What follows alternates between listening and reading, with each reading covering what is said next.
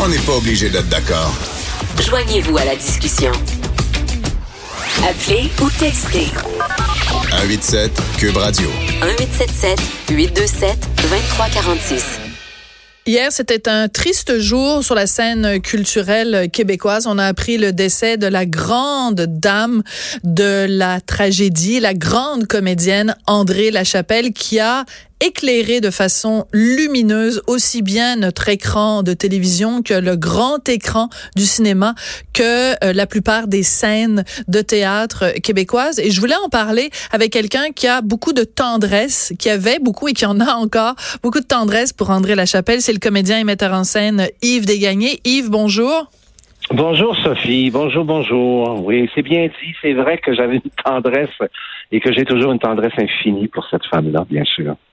Euh, mhm. Pour ceux qui n'ont pas connu, peut-être des gens plus jeunes qui n'ont pas eu l'occasion de côtoyer, puis il faudrait vraiment se lever tôt pour euh, ne pas l'avoir vu à un moment donné, soit à la télé, au cinéma ou au théâtre. Mais au cas où, quelqu'un qui n'aurait pas, euh, qui se serait pas frotté à l'étoile qui a été André Lachapelle, tu la résumerais comment ou tu la présenterais comment, Yves? C'est-à-dire que André Lachapelle, bien sûr, on parle de la grande actrice qu'elle était, puis c'était une femme extrêmement douée. Elle était aussi euh, c'est comme ça que je l'ai connue, professeur d'interprétation à l'École nationale de théâtre. Moi, je l'ai connue en 1975, alors que j'avais 17 ans. J'étais un jeune mineur et elle m'a pris vraiment sous son aile. Euh, André Lachapelle, c'était l'effigie, si on peut dire, de tous les téléthéâtres de Radio-Canada à l'époque où on s'occupait de culture à Radio-Canada et non mm. pas seulement d'humour. Et euh, elle était de tous les grands auteurs, euh, c'était la figure, euh, une figure extrêmement importante de notre paysage euh, culturel. c'est une femme aussi, si je peux me permettre, Sophie, que en dehors de tout son côté artistique très grand. Mhm. c'est une femme qui pouvait dire les textes de tous les auteurs. je l'ai entendu dire du Claudel, du Jean Genet, à se, à se jeter par terre parce qu'elle avait des techniques vocales hors du commun. Mais en dehors de tout ça, et c'est la raison pour laquelle son départ est si vibrant et si terrible d'une certaine manière, c'était une grande humaniste. Oui. C'était une femme incroyablement généreuse, détachée de la matière, des biens matériels. Hmm. Elle n'a fait qu'aider les gens toute sa vie. Parce que il faut rappeler. Oui, vas-y, vas-y, vas-y. Non, non, vas-y. Non, mais je voulais rappeler, par exemple, je voulais rappeler, par exemple, son engagement pendant très longtemps. Ça a été justement une une citoyenne engagée. Je pense, entre autres, juste un exemple, le, tout le travail qu'elle a fait auprès d'Amnesty International, où c'était vraiment une cause qu'elle a prise à bras le cœur. Mais mais vas-y, bien sûr, c'est toi qu'on veut entendre, euh, pas moi. Non, non, non, mais vas-y, Sophie. Tu as totalement raison. On peut se compléter comme ça. Ce que tu sais pas peut-être et ce que les auditeurs ne savent pas, c'est que le dimanche après-midi, quand elle était en congé, elle partait toute seule, puis elle allait à Bordeaux visiter hein? des prisonniers. Et les prisonniers qui n'avaient plus de visite depuis des années, les condamnés à long terme, euh, elle demandait qui est la personne qui n'a pas vu personne depuis des années. Il disait c'est tel prisonnier et elle allait au parloir leur parler au moment où elle était une, immense vedette. Et elle faisait ça parce que sachant que les gars écoutaient la télévision, elle allait les réconforter. Elle a fait ça pendant des années en catimini sans que personne le sache. Écoute, tu m'apprends ça, je ne, je n'étais absolument pas au courant. Ça donne des frissons. Oui, ça donne des frissons. Et tu sais à qui ça me fait penser? Ça me fait penser à Barbara, la chanteuse française qui faisait ça aussi, qui allait voir euh, les gens dans les hôpitaux, dans les prisons. Donc, le côté humaniste d'André à la chapelle. Tu vois, tu me racontes cette anecdote-là, Yves. Euh, je suis surpris parce que je n'étais pas au courant, mais je ne suis pas surprise parce que je trouve qu'il y avait une immense, euh, un immense amour de l'être humain qui ressortait de André Lachapelle, la comédienne. Dans tout, en plus. Puis c'était, c'est drôle en plus parce que euh, euh, euh, sa générosité était telle que quand elle enseignait à l'École nationale, d'abord, il faut savoir qu'André Lachapelle, contrairement à tous les rôles de femmes riches, des névrosées, dans des salons de luxe. Elle a joué beaucoup, beaucoup de ces, personnages-là parce qu'elle était d'une beauté terrible elle vivait très modestement. Elle a élevé tout seul ses trois enfants. Elle a mm. fait vivre ses trois enfants qui sont d'ailleurs des chefs-d'œuvre, si je peux me dire. Ils ont hérité des belles qualités de leur mère. Ce sont Nathalie, euh, Patrice et euh, Catherine, ce sont des humanistes hors Hmm. du commun. Euh, et elle, elle vivait dans un petit logement sur la rue Isabella, très, très, très modestement. C'est Et fou. quand elle nous enseignait, quand le vendredi arrivait, elle disait Mon petit, voyons donc. Et on est en 1975 là, à ce Oui. moment-là. Et elle me froissait dans la main un petit 5 dollars ou un 10 dollars pour que je passe une bonne fin de semaine. T'es pas sérieux? D'argent à l'époque. Ben oui. Euh, en argent d'aujourd'hui, ça ferait comme 50 dollars quasiment là. Donc elle était, elle avait ce souci-là de dire ben mes, mes étudiants qui sont sans le sou, il faut que je les aide à, à traverser l'hiver. Tout à fait. Et elle Hmm. finissait son cours, elle disait Oh, ta famille est loin, est à Québec, et viens avec moi. Puis elle m'amenait dans des restaurants grecs, elle m'amenait dans des restaurants de Montréal. Et je vous le dis, c'est pas une, femme qui avait pas d'argent. C'est Elle fou. faisait ça comme ça. Et, et- et- et elle a fait du bien toute sa vie. Et c'est ça qui est si marquant. Mm. C'est- pour ça qu'on est si bouleversé. Et tous ceux qui l'ont côtoyé vous diront la même chose. Autre chose, cette femme n'a jamais, jamais dit un mot contre personne.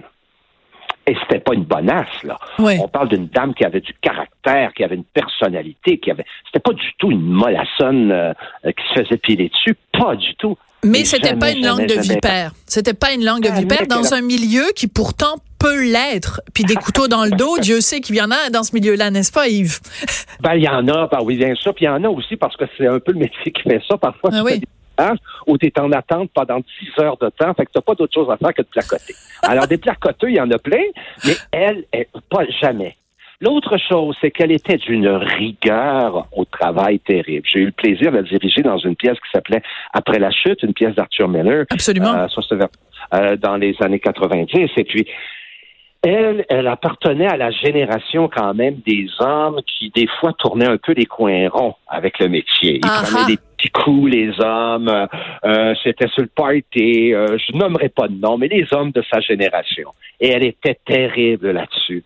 Elle était rigoureuse. Elle arrivait à l'heure. Elle ne permettait pas qu'un homme de sa génération là euh, euh, tripote ou fasse des blagues au mauvais moment. Elle les remettait à l'ordre. C'était de toute beauté de la voir comme ça. Et ce qu'il faut savoir, c'est que c'est une femme qui avait de l'humour terriblement.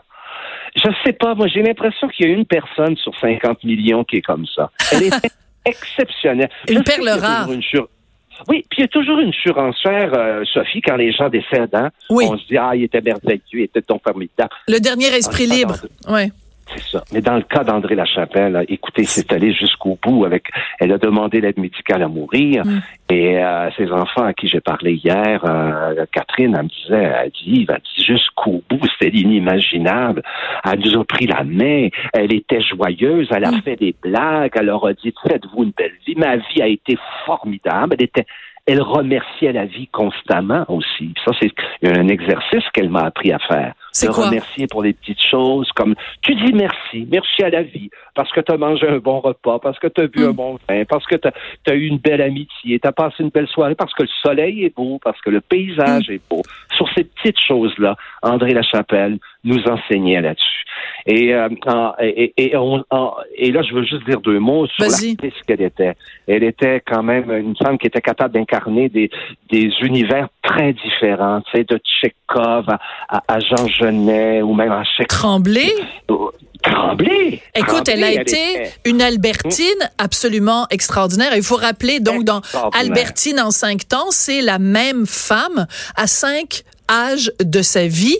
Et euh, André Lachapelle représentait Albertine la plus vieille.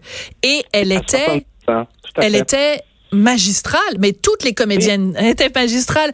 Mais André Lachapelle était magique. Je sais pas comment trouver d'autres mots, Yves. Alors, elle entrait dans un endroit puis on arrêtait de respirer. Et c'est pas parce qu'elle était connue. Euh, parce que j'ai déjà vu André Lachapelle dans des endroits avec dans, dans des milieux anglophones qui la connaissaient moins, puis, mais elle était magique. Il y avait quelque chose de j'ai jamais vu. Une, ça, et ça se verra peut-être plus ces personnalités-là. Tu sais. Ouais. Et elle, elle disait qu'elle est née comme ça. Que- et elle disait aussi qu'elle a été aimée. Hmm. Enfin, Elle dit quand on est aimé, on devient invincible pour toute la vie. Et alors, il faut rappeler quand même le couple fabuleux qu'elle formait avec euh, André Melançon. Ils ont quand même passé euh, des, des, des, décennies euh, ensemble.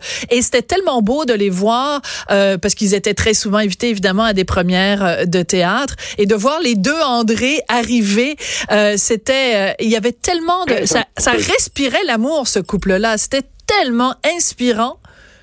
Tout à fait. Et tous les deux, Sophie, ils ont fait euh, énormément. Ils se sont impliqués dans beaucoup de fondations, de levées de fonds de toutes sortes, pour toutes sortes de causes. Au Lion d'Or, entre autres, je me souviens, elle nous demandait des objets pour mettre en encamp, pour donner à des groupes défavorisés. Hmm. Elle s'est occupée aussi des jeunes dans la rue, là, avec la, la roulotte. Elle, toute sa vie, elle s'est occupée des causes. Et toujours dans la joie et hmm. en donnant. Et euh, j'ai jamais vu. J'ai vu une coupe de fois André en colère. C'est quand il y avait un manque de rigueur de ses mm. camarades. Ah là là là. Ou une injustice. J'imagine que l'injustice aussi devait être quelque chose qui la qui la qui la mettait en colère parce que justement une cause justement comme Amnesty International, c'est à ça que ça sert cette cause-là, c'est de dénoncer des injustices qui se passent partout sur la scène internationale. Donc ça, ça devait la mettre euh, en colère. Yves, tout à l'heure, tu as mentionné quelque chose euh, et je lis les journaux ce matin et je trouve qu'on n'en parle pas assez. Peut-être qu'on a une, une pudeur par rapport à ça, mais Dieu qu'elle était belle. C'était et je et je pense que peut-être ça lui a peut-être euh, nuit parce que très souvent les gens associent cette grande beauté avec une froideur. Je pense par exemple à Catherine Deneuve. Je dirais qu'André Lachapelle c'est notre Catherine Deneuve et quand quand une femme est aussi belle que ça, on associe ça parfois à une certaine tu comprends ce que je veux dire? Une certaine une ah, certaine légèreté. Voilà. Là, sois belle et tais-toi, là. Vous savez, là, ce, ce, ce Exactement. Cette affaire-là.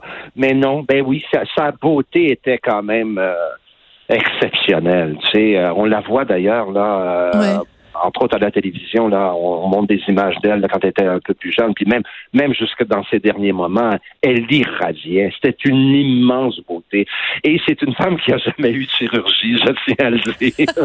elle faisait, elle faisait des exercices euh, tous les matins. Elle buvait, elle avait une recette aussi. Ah oui? Elle dit très particulière. Je vais noter. Hein? Un peu, un peu de, de, vinaigre avec un peu de sirop d'érable dans de l'eau tous les matins. Ben écoute, c'est ma, ma recette aussi, du vinaigre de cidre de pomme, là? C'est ça, exactement, exactement. Bon, ben, sans le savoir, je fais la même recette qu'André Lachapelle. Fait que peut-être qu'un jour, à 70 ans. Non, mais c'est parce qu'un jour, je vais peut-être, quand je vais être grande, je veux ressembler à André Lachapelle. oui, c'est ça. mais je suis contente. Je suis contente qu'on puisse rire en parlant de d'André Lachapelle. Parce qu'elle était rieuse. C'était une femme comique, rieuse, pas du tout. Euh, et je veux dire une dernière chose, si tu me permets, Sophie, euh, pour compléter le portrait. Je te laisse tout le temps que tu veux. C'est un sujet tabou par les journées, par les temps qui courent. C'était une grande, grande nationaliste et souverainiste. Hmm. Euh, cette femme-là a lutté euh, auprès avec René Lévesque. Au moment du référendum de 95, elle s'est impliquée pour le oui.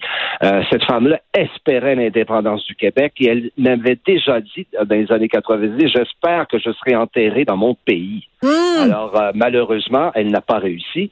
Elle est dans le pays du Canada, mais elle était extrêmement souverainiste et très très très euh, très fière d'être québécoise francophone d'Amérique. Oui, écoute, euh, on sait que euh, son, son dernier rôle au cinéma, c'est dans Il pleuvait des oiseaux et un film de Louise Archambault. Alors écoute, on va en écouter un petit extrait de la bande-annonce juste pour se mettre en tête la si belle voix d'André Lachapelle. Ici, c'est juste en attendant. Va falloir vous trouver un nom. Comment on vous appellera dans votre nouvelle vie? Marie des Neiges. J'aimerais qu'on m'appelle Marie des Neiges. On va aménager la cabane, on va la taper, puis on va l'isoler un peu mieux. Merci. Il n'y a pas de quoi. Oh, c'est beau ici. Viens, l'eau est bonne. J'ai jamais appris à nager. Oui, je trouve ça très émouvant parce qu'elle savait ah, en tournant ce film-là que ce serait son dernier film. C'était c'était son choix, elle le savait et euh, elle a donné beaucoup d'entrevues quand même pour faire la promotion du film. Et euh, j'entendais un extrait euh, au cours des dernières heures où on lui disait ben ça vous fait pas de la peine que ce soit votre dernier film? Elle disait non, j'ai eu une carrière remarquable. Et elle mm. s'était dit en toute lucidité. Là, elle n'était pas en train de se péter les bretelles, mais c'est vrai, elle a eu une carrière remarquable, donc elle peut partir en paix. Oui, elle a eu une carrière remarquable et elle le disait elle-même, elle n'a jamais, jamais eu de trou dans sa carrière parce qu'elle a joué autant dans des petits théâtres que dans des grands théâtres. Elle aimait jouer, euh, euh, elle a joué à Prospero, là, je pense, il y a quelques années, il n'y a pas si longtemps. Euh, pour, et l'autre chose, c'est qu'elle n'avait, c'est ce qui est exceptionnel, aucune vanité. Aucune vanité. Oui, parce qu'on se rappelle. C'était quoi? C'était dans le ventre du dragon ou à un moment donné, elle se promenait avec la petite capine, là? Et boy, c'est pas toutes les comédiennes qui auraient accepté ça. Non. Non. Elle n'était pas narcissique ni égocentrique. Je vous dis, c'était. Je te dis, Sophie, c'est. Mm.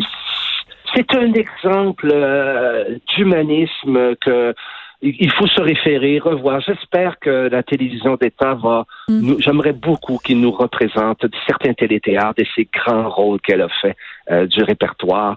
Euh, ce serait bien pour la suite des choses que euh, Radio-Canada prenne un peu cette responsabilité-là. Ah ben le grand homme de culture que tu es a évidemment utilisé l'expression pour la suite des choses. Bien sûr, euh, un petit clin d'œil cinématographique. Merci beaucoup Yves Desgagnés. On devait parler d'un autre sujet de controverse, mais on s'en parlera une autre fois. J'avais pas le goût aujourd'hui, hein? Et je puis suis, je suis toujours là euh, Sophie et tant que tu voudras me me faire ouvrir ma grande trappe, je serai toujours là. Ah ben je vais je vais t'exploiter au maximum alors. Écoute, merci beaucoup. Je suis sûre que que euh, André aurait été euh, très euh, très touché des mots que tu as que tu as pour elle et on offre bien ah, sûr. Je l'aimais, je l'aime d'amour, André Lachapelle. Elle va m'habiter avec ou sans elle. Je vais continuer à essayer d'appliquer ses principes et d'être de devenir une meilleure personne parce que à son contact, on, on, comprenait qu'on avait quand même du chemin à faire pour être mm à son égal. Et, voilà. Et euh, nos sympathies, nos condoléances les plus sincères euh, à sa famille. Tu les as, tu les as nommés euh, tout à l'heure, et bien sûr à tous les gens qui ont aimé et qui continuent d'aimer André Lachapelle. Merci beaucoup, Yves Desgagnés, comédien, metteur en scène. Merci. Merci. À bientôt. À bientôt.